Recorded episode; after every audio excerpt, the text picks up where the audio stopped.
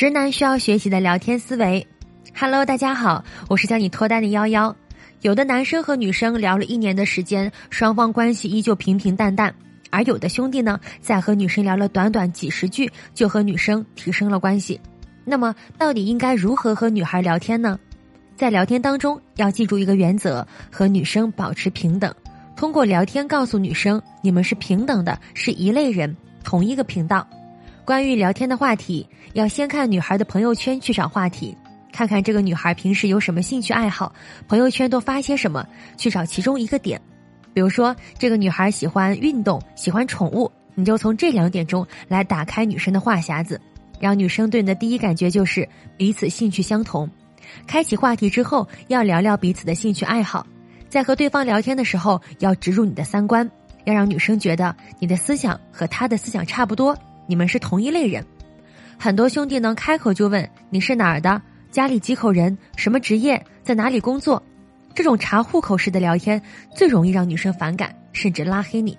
不要去问这问那的，女生很讨厌这样。大多数男生都这样聊天，你也这样聊天，就证明你也是屌丝。所以要区分开女生身边的男生，要做一个特别的男人，要让他觉得你跟其他人不一样。这样女生就会记住你关于聊天的方式，聊天的公式：陈述句加感受。比如说，我刚和朋友聚会完，好累呀；我刚健完身，好爽，感觉会瘦两斤；我刚吃完火锅，麻辣牛肉真给力。类似这样来聊天，来表达你的状态，让女生了解你，而女生呢，也能通过你的话去接你的话题。有时候你说一句话，女生她自己都不知道怎么接话。聊天互动其实就是要保持彼此都能够接上话。如果你真的想问女生问题，就这样说：“我住在某某路，你呢？我在吃饭，你呢？”在每一句后面都加一个“你呢”，这样反问，而不是直接说“你在干嘛？吃了吗？”你自己琢磨一下，是不是这样说话会更好？大多数的兄弟不会聊天升级关系。所以呢，我们在聊天过程当中要植入画面感，有画面感的聊天可以让女生产生联想。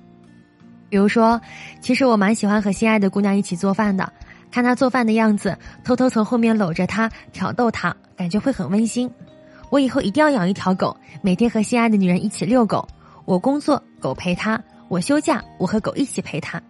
我很喜欢法国。走在欧式浪漫的街道，和心爱的女孩手牵手一起漫步，喝着下午茶，一起摄影拍照。大家看明白了吧？这样聊天才有意思。如果男生们和女生聊天没有自信，你就记住这句话，把聊天思维改过来，不要用你的思维去聊，换一个全新的思维，你就了解女生了。关于聊天频率，要记住，女生发一行，你发一行；女生发多少个数字，你也发多少个数字，保持差不多就行了。千万不要你发很多行很多字数，女生才回复几个字，这样呢不仅不平衡，而且女生会挑选她感兴趣的问题来回答你，而略过其他问题，这样你也得不到你想要的信息了。如何回应女生的对话？还有的男生呢在聊天当中不知道怎么回复女生的，给你们三点建议：一，聊关于女生的时候，要通过夸赞的方式来表达兴趣，身高关系。譬如女孩说自己太忙了。